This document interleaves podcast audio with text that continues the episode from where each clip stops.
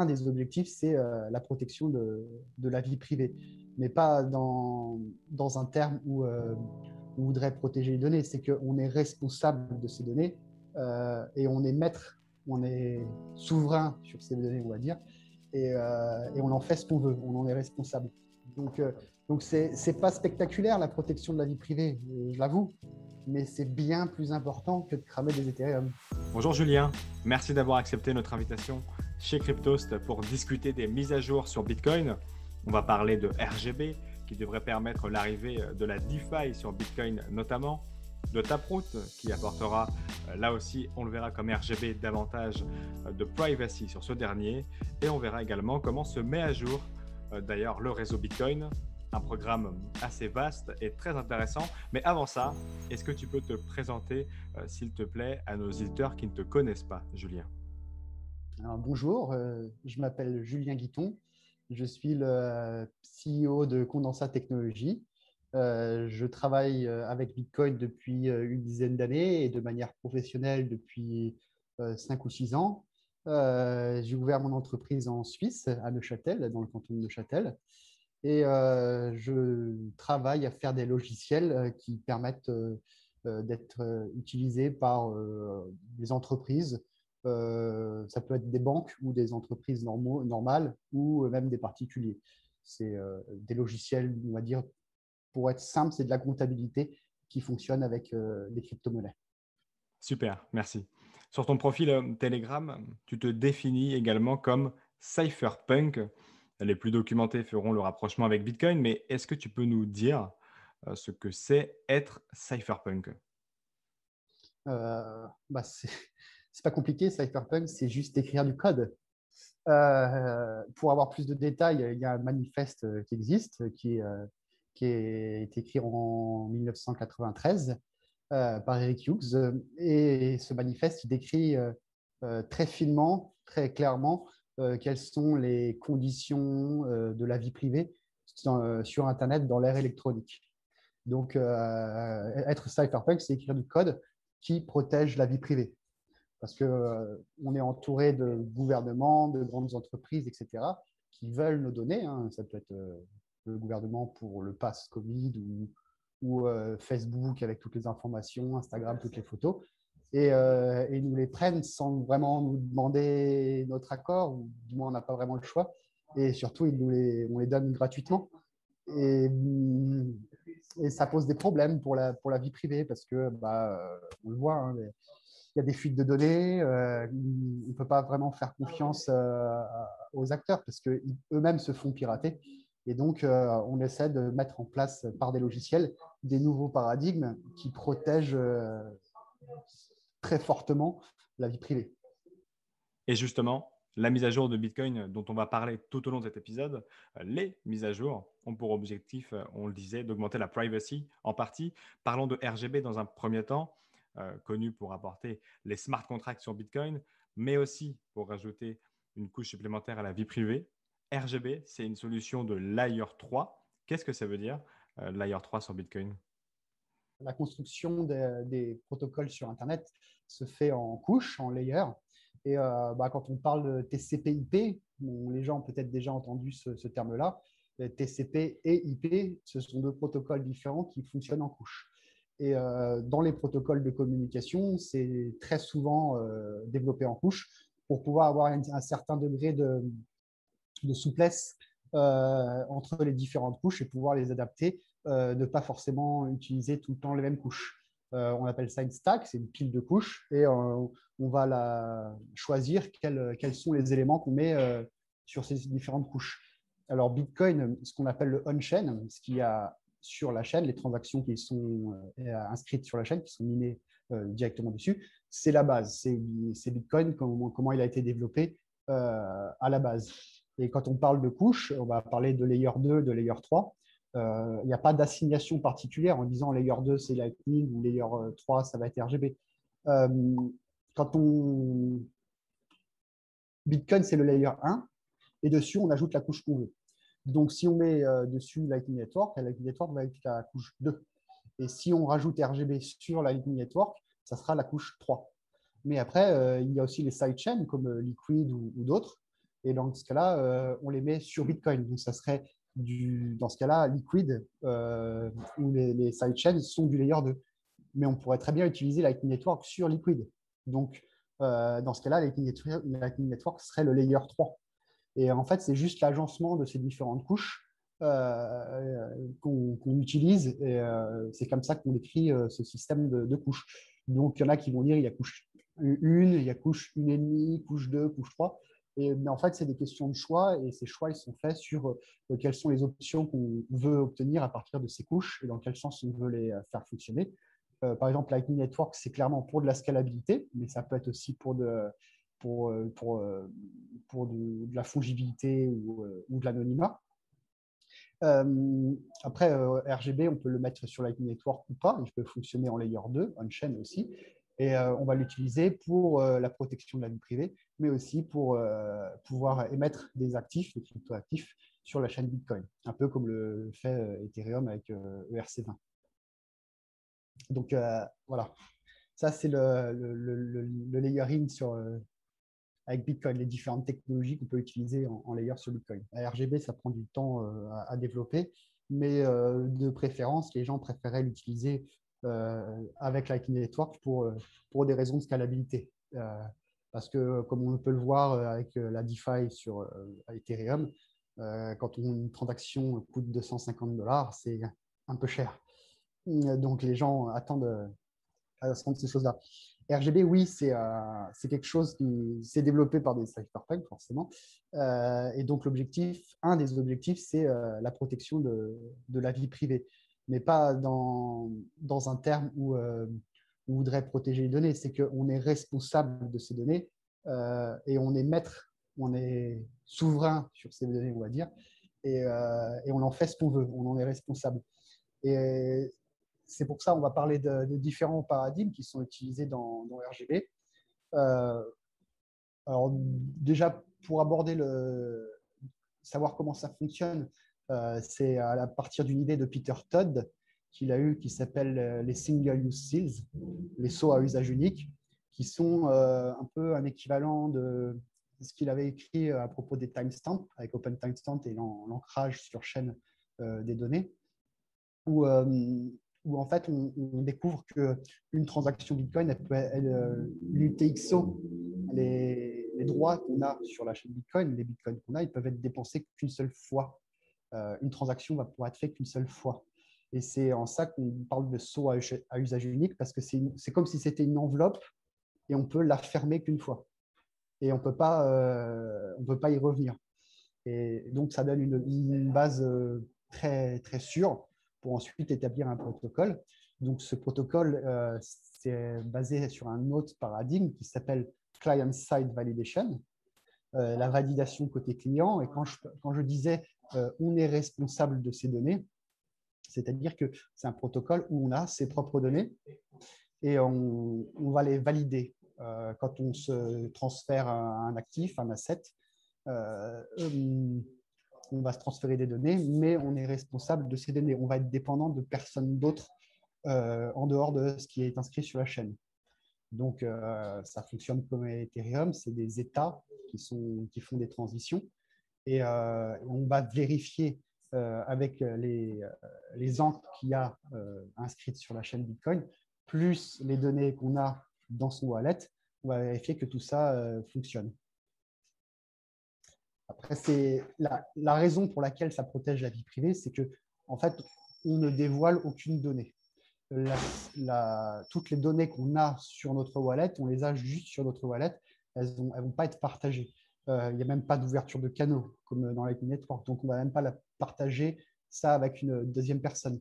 Le seul partage qui est fait, c'est lorsqu'on transmet euh, une unité de compte, un actif, euh, on va juste dévoiler une toute petite partie d'un ancrage qui a été fait sur Bitcoin qui permet à la personne qui va recevoir euh, cet actif de pouvoir vérifier avec ses propres données que, euh, que c'est cohérent. Mais il n'y a pas plus de données que ça. La personne à qui j'envoie euh, ces, actifs ne peut pas savoir avec qui d'autre je, je transacte ou, ou j'ai des communications ou des interactions, ni ce que j'ai dans mon portefeuille, ni les autres actifs que je peux avoir, ni, ni qui de, de, qui vient mon actif. on en est réduit au minimum pratique des données qui sont transmises. On ne pourrait pas en transmettre moins. faut quand même en transmettre un petit peu parce qu'on dit bon, bah, si je te donne quelque chose, il faut quand même que, que, qu'il y ait un numéro. Je te donne 10, euh, je sais pas, 10 Ethers ou 10 Bitcoins. Il faut quand même dire euh, à un moment donné, il y en a 10 qui sont, euh, qui sont transférés. Et comment cela sera possible? Est-ce qu'on aura une sorte d'option lors des transactions? Au moment où on voudra signer une transaction, on pourra décider d'activer ou non RGB ou ça sera automatique? Mmh ah, RGB, en fait, personne, aussi, on ne peut pas détecter RGB sur Bitcoin. On ne peut pas savoir si on fait du, RGB. Si j'en fais, euh, j'ai une UTXO, j'ai des Bitcoins avec une adresse spécifique dans laquelle je vais inscrire euh, des choses relatives à euh, mes données RGB qui sont protégées par un protocole de preuve sans divulgation, zero knowledge. mais après, personne ne va pouvoir dire Ah, c'est Bitcoin ou cette UTXO, c'est du RGB. Ce n'est pas, pas possible. Donc, en fait, euh, ça aussi, c'est la protection privée. Euh, personne ne saura jamais ce qui se passe avec RGB. Ce n'est pas visible en fait du tout sur, euh, sur la chaîne Bitcoin. Et RGB est en développement depuis 2018 à peu près. On en entend parler beaucoup plus ces derniers mois. Est-ce que c'est parce que la solution est proche de sortir? Bah, C'est parce que les développements sont en cours, ça avance. il y a des, des, appels, un call de développeurs qui est fait toutes les semaines ou toutes les deux semaines, ça dépend. Euh, et donc, bah, les développements avancent. Il n'y a pas grand monde qui développe dessus, mais ça avance. Et euh, euh, c'est quelque chose qui est, difficile à, comprendre. C'est des nouveaux paradigmes. on ne va même pas rentrer dans les détails aujourd'hui parce que c'est, ça demande long à expliquer. Mais au fur et à mesure que, le, que, que, les développements avancent, les gens commencent un peu à s'approprier cette technologie. Euh, et, les derniers développements euh, rendent les, choses plus claires parce que euh, les gens ils posent toujours les mêmes questions, à savoir ah bah, comment ça marche et ces choses-là. Et les développements, quand ils n'étaient pas finis, c'était difficile de, de, mettre en œuvre, de prouver, de, de, faire fonctionner la chose de manière correcte et donc de dire bon bah voilà, simplement ça marche comme ça, j'ai mon wallet, je transfère l'actif et ça marche. Et euh, comme on arrive à, ce degré de finition euh, ces temps-ci, c'est vrai que bah, les, gens sont, plus intéressés. Et comme on, arrive bientôt à justement tout ce qui est euh, finance décentralisée, et là je vais parler de la composabilité des smart contracts. ça aussi, c'est quelque chose à, comprendre. La composabilité des smart contracts, c'est quand on peut faire interagir de, smart contracts euh, de manière autonome.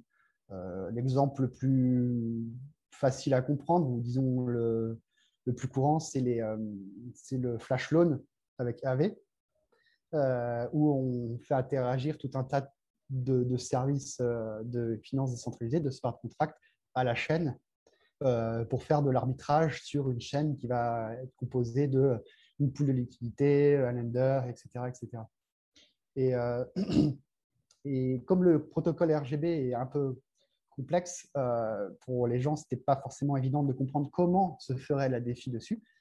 Et comme euh, bah, les développements avancent et qu'on commence à avoir les premières visibilités sur comment ça va être fait, comment on peut développer ces, smart contracts et leur composabilité, bah, les gens tiltent.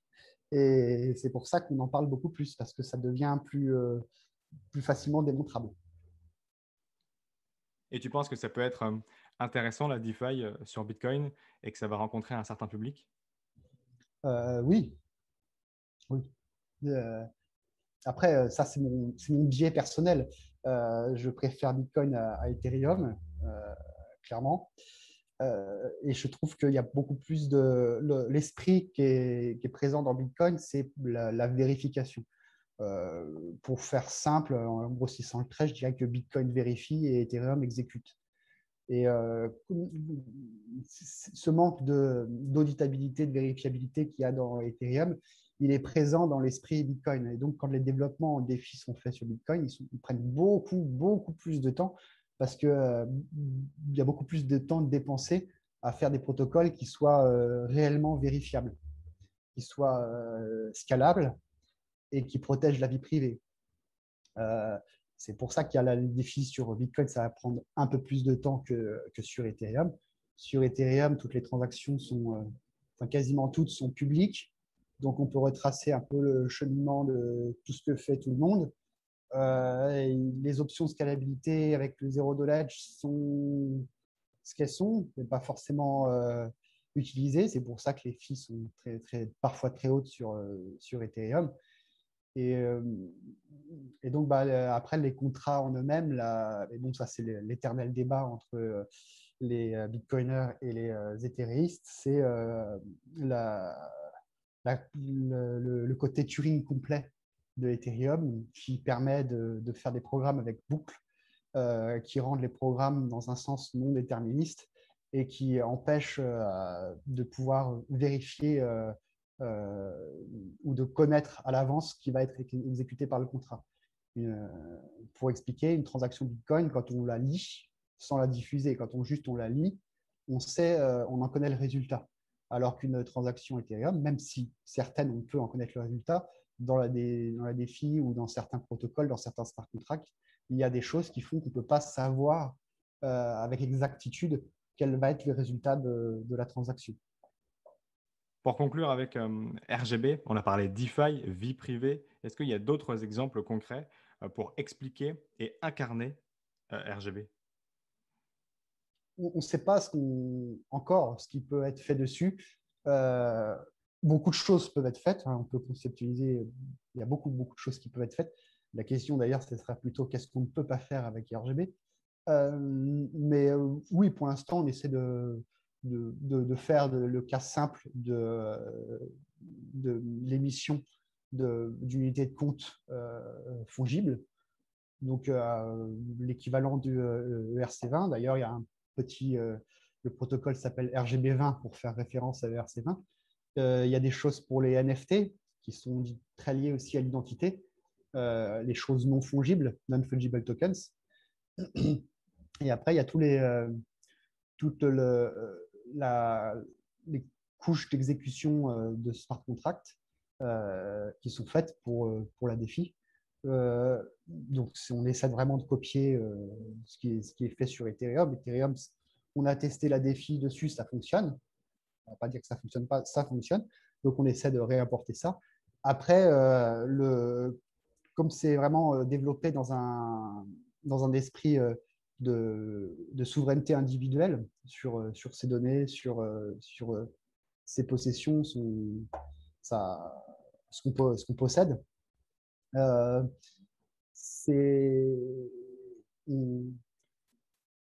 c'est clairement orienté vers, euh, vers la désintermédiation. C'est-à-dire qu'on ne va pas avoir euh, une entreprise qui va faire tel smart contract ou, ou du lending, etc. C'est des options qui sont beaucoup plus décentralisées. par exemple, le DEX, ça ne sera pas forcément une, une entreprise qui va faire tourner ou euh, le lending, c'est pas forcément une entreprise qui le fait tourner. C'est plus ça peut être plus sous forme de fédération, euh, mais dans des contextes qui sont clairement euh, anonymes et protecteurs de vie privée. Donc, il y a des choses qui, qui apparaîtront, on ne sait même pas encore lesquelles, avec, ce type de, avec ce type de protocole. Par contre, hein, on sait déjà peut-être que ça donnera ou redonnera du grain à moudre aux institutions et aux régulateurs ah, c'est au renforcement de la vie privée sur Bitcoin Les régulateurs, je les connais très bien, hein, je travaille avec eux, donc euh, je les connais vraiment très bien. ils sont, euh, ils sont très, très, très en retard par rapport à la technologie. Et euh, je fais souvent une comparaison entre justement les développeurs, les cypherpunks ou les développeurs en général, et les régulateurs, les législateurs. Le développeur, il écrit un code euh, le législateur il écrit un code qui est législatif. Euh, comme les développeurs se sont mis à développer des choses relatives à la monnaie, comme Bitcoin, euh, on peut dire que les développeurs produisent du code législatif aussi, puisque c'est des questions d'argent, de contrat. Donc, c'est de la législation, du code législatif. Donc, les, développeurs, tous les développeurs Bitcoin, Ethereum, toutes les crypto-monnaies, tous ces projets-là, ce sont en fait, des législateurs. Ils produisent du code législatif, des règles, les gens choisissent, c'est des consensus, ils choisissent d'y adhérer ou pas. Et le truc, c'est que les développeurs de l'informatique, c'est très puissant, c'est très efficace. les développeurs développent très très vite. Et les législateurs, non. C'est des gens lents, très lents.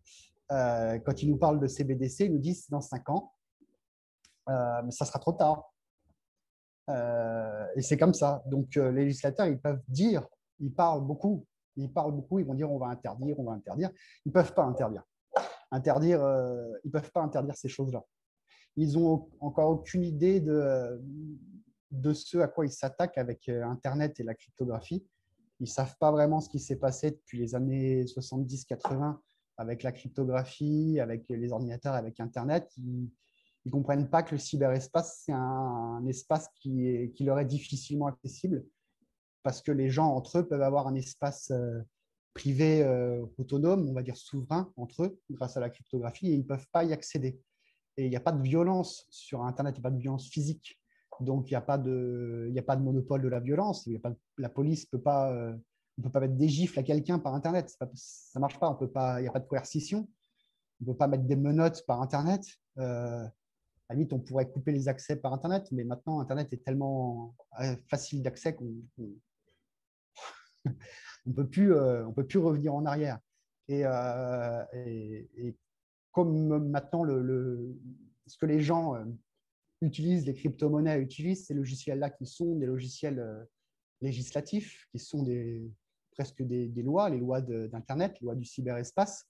Euh, la seule responsabilité qu'ils ont, c'est de faire tourner du code ou de ne pas le faire tourner.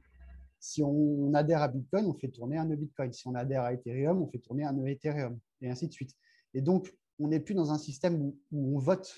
Ça reste un système pseudo-démocratique, c'est-à-dire qu'on on, va faire tourner un code législatif, on a un état de, de droit euh, dans certains domaines, sur certaines parties euh, de l'Internet, mais on ne vote plus. On va plus élire ou on va pas, on va plus laisser quelqu'un écrire une loi et ensuite dire euh, ah bah oui ou non. Euh, ça fonctionne pas comme ça. Il y a des gens qui produisent des lois euh, très rapidement. Les développeurs développent très rapidement tous, ces, tous ces protocoles et les gens, ils y adhèrent ou pas aussi très rapidement et c'est leur responsabilité. Et on peut aller très loin avec ces protocoles euh, dans la gestion du droit, puisque comme les smart contracts, ça permet justement de, de, faire exécuter des contrats, même quand ça se passe mal entre des individus ou des, personnes morales.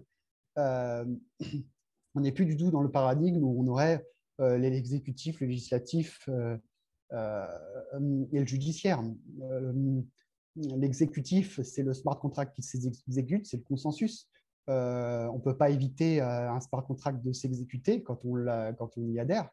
Donc, euh,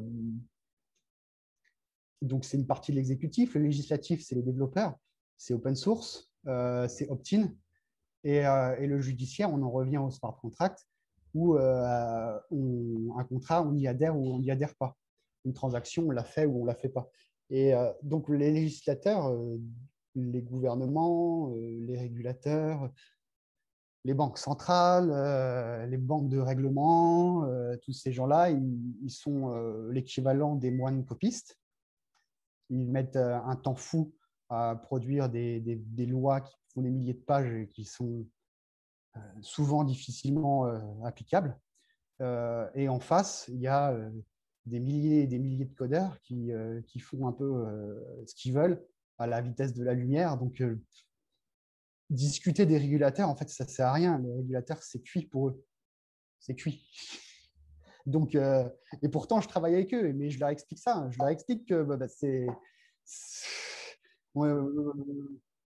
Bah, si, si, si, si, si, si j'ai des agréments, parce que le truc, c'est que c'est en France que c'est difficile, parce qu'en France, ils ont la tête un peu plus dure qu'ailleurs. Mais, euh, mais même eux, même en France, ils commencent à, comprendre. Après, c'est difficile euh, d'arriver sur un plateau télé euh, d'un média euh, grand public de dire bon bah c'est cuit maintenant, on n'a plus du tout les mêmes conditions de la vie en société démocratique, etc. avec Internet.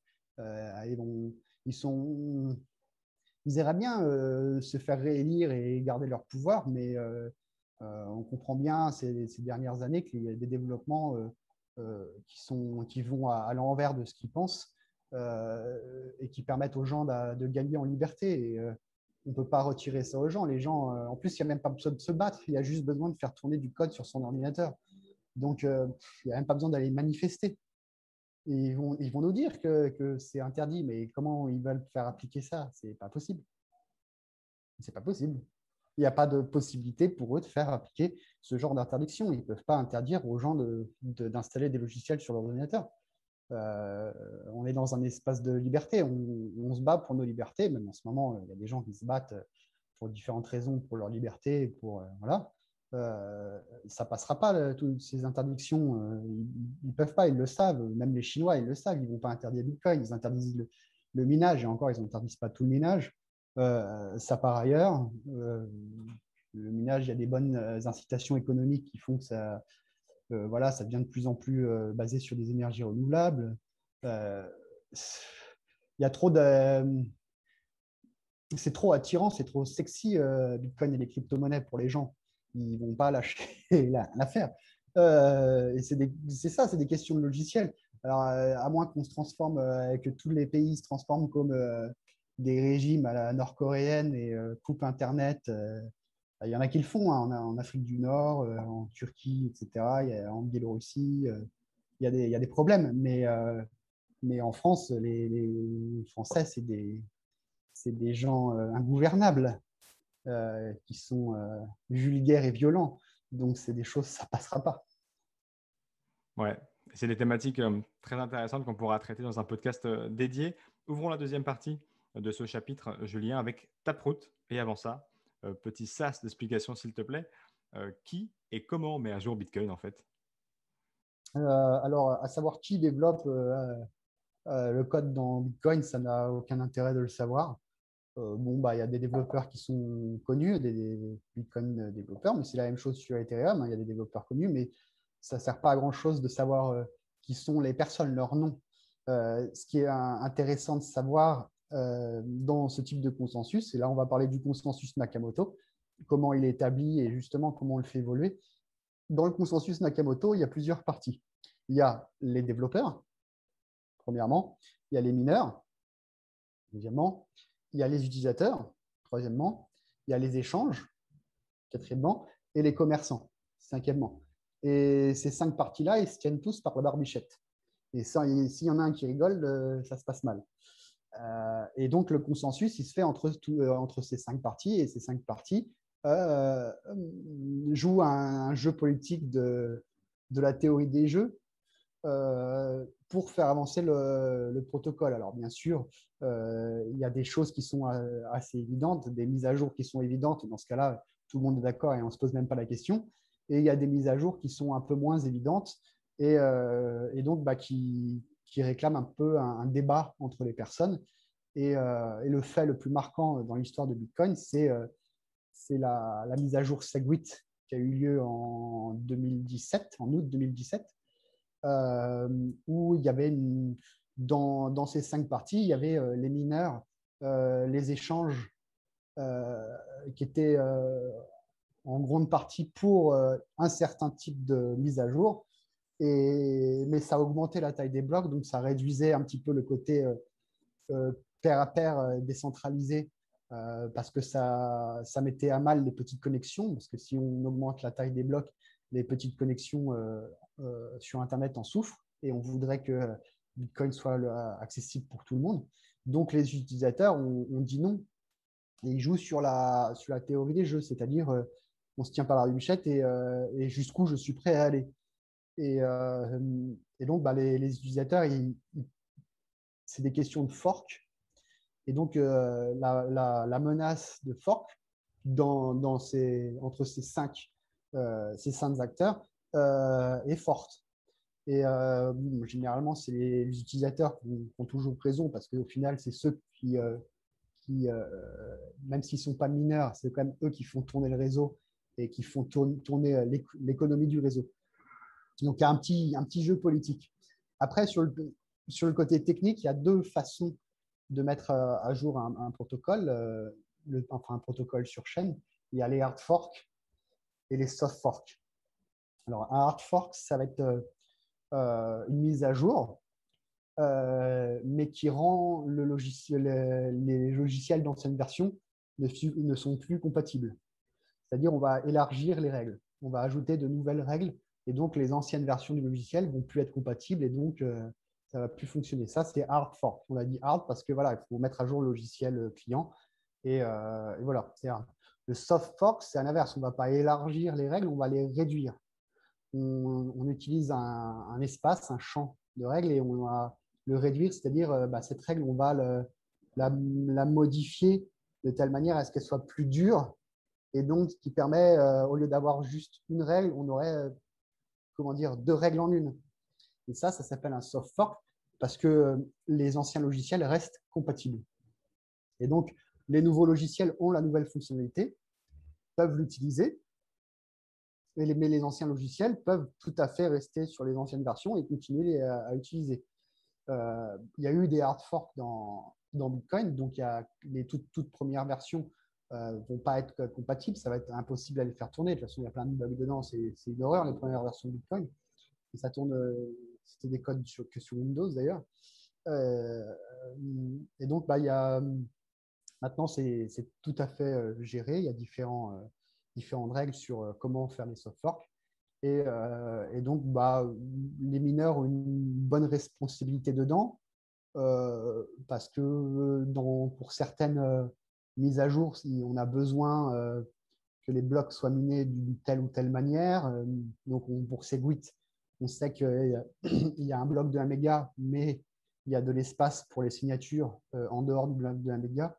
les mineurs doivent pouvoir, s'ils veulent miner avec les nouvelles versions Segwit, ils doivent prendre ça en compte. Donc, on, leur demande s'ils supportent ou pas telle ou telle mise à jour et ils peuvent l'afficher dans l'espace qui leur est réservé dans les blocs lorsqu'ils minent. Euh, après, il y a d'autres mises à jour, par exemple, on parle de RGB. RGB, c'est en quelque sorte un soft fork. C'est-à-dire qu'on va, euh, on va ajouter des, durcir les règles sur les UTXO, sur comment elles sont formalisées pour un certain usage, euh, mais on reste compatible. C'est-à-dire que les gens ne se rendent même pas compte que ça existe. C'est un soft fork, c'est même un soft fork activé par les utilisateurs. C'est un UASF euh, RGB, mais euh, on n'a pas besoin d'avoir l'accord des mineurs. Et en fait, on a besoin d'avoir l'accord de personne. Mais on peut utiliser euh, ce type de mise à jour sans avoir de, débat politique, on va dire comme ça a pu l'être avec Segwit et comment avec Taproot qui, qui, a été pas enfin, activé, on va dire, il a été, euh, les mineurs se sont mis d'accord pour pouvoir le, miner la nouvelle version qui fait du Taproot. Et elle sera, activée, euh, sera active en novembre, d'après le calendrier.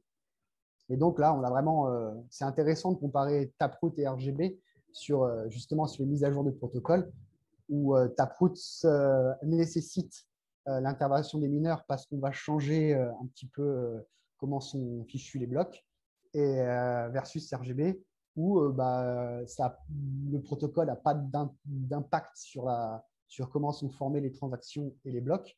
Et donc, dans ce cas-là, euh, on on n'en parle même pas. On va même pas dire que c'est un soft fork. On va pas s'amuser à dire ah, euh, RGB c'est un soft fork. Même si techniquement c'est une réalité, ça sert à rien de le dire. C'est juste un logiciel qu'on peut utiliser sur Bitcoin. Et même les colored coins, dans un sens, c'était aussi un soft fork. Et alors, Taproot, qu'est-ce que ça apporte au réseau Bitcoin? Alors, euh, deux choses. Euh, la première, c'est que c'est euh, une, une, optimisation de la taille des blocs. C'est-à-dire qu'avec Taproot, ça permet de réduire la, taille des, transactions. Donc, on peut pouvoir mettre plus de transactions dans, la même taille de bloc. Pourquoi c'est une, optimisation de, de l'espace des blocs parce qu'on enlève des données en fait. Et euh, c'est quand on fait des transactions euh, Bitcoin, on peut les. Il y a des transactions très simples où euh, il y a juste une clé qui peut dépenser un Bitcoin. il y a des transactions un peu plus complexes où il peut y avoir, on peut dire, bon, bah voilà, j'ai un set de trois clés et pour dépenser le Bitcoin, c'est ces deux clés, plus j'ai un set de six clés et ces trois clés ensemble, clés ensemble peuvent, peuvent dépenser ces bitcoins. Et j'ai une clé qui pourra dépenser ces bitcoins, mais que dans 10 000 blocs, et etc. Et ça forme un arbre de conditions de dépense. Et en, fait, quand on, quand on utilise une dépense dans ces, dans ces espèces de contrats avec différentes conditions, on est obligé de révéler l'intégralité de l'arbre de ces conditions. Les multisignatures, du, euh, du verrouillage en nombre de blocs, etc. Et jusqu'à maintenant, on était obligé de tout dévoiler. On dévoilait toutes les conditions. Et Taproot, on enlève ça. C'est-à-dire que quand on fait une dépense dans cet arbre des conditions, on va juste révéler la branche avec laquelle on dépense. Par exemple, si dans mon exemple, bon, bah, euh, j'ai euh, trois clés, un set de trois clés et il faut deux clés pour dépenser. Si j'utilise ça, personne ne saura que bah, j'avais prévu aussi euh, un 3 clés sur 6 et j'avais prévu aussi de pouvoir le dépenser avec cette clé dans 1000 blocs. Tout ça, les gens ne, le sauront pas. Donc, on enlève de la donnée. C'est pour ça que c'est une optimisation de la taille des blocs.